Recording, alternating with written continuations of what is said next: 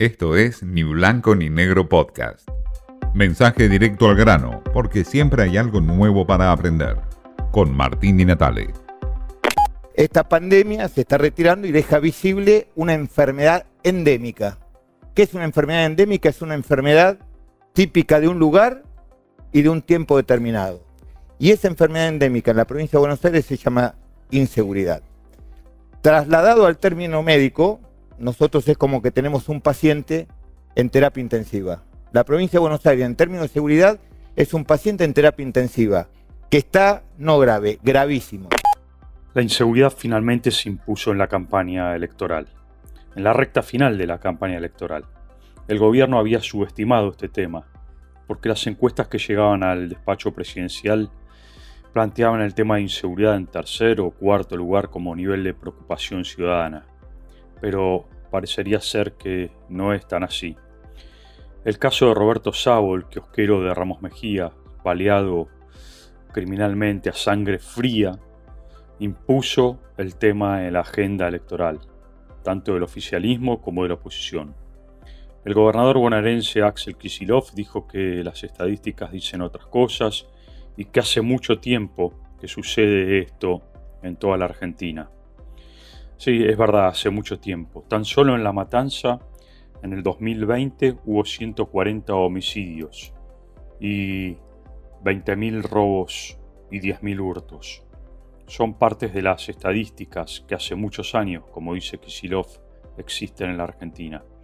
Las últimas estadísticas, las del 2019, de acuerdo al Ministerio de Seguridad, hablan de que hubo 2.200 homicidios en la Argentina y homicidios dolosos 2.291.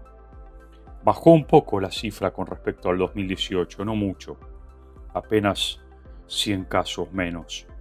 Pero bueno, esto es parte de las estadísticas que Kisilov dice que vienen de hace muchos años. Argentina se encuentra en el quinto lugar en América Latina en relación a homicidios, después de Venezuela, México, y en 2019 la tasa de homicidios fue de 5,12 por cada 100.000 habitantes. Es preocupante, pero bueno, claro que el gobierno trata de minimizar esto y mucho más en la recta final de campaña.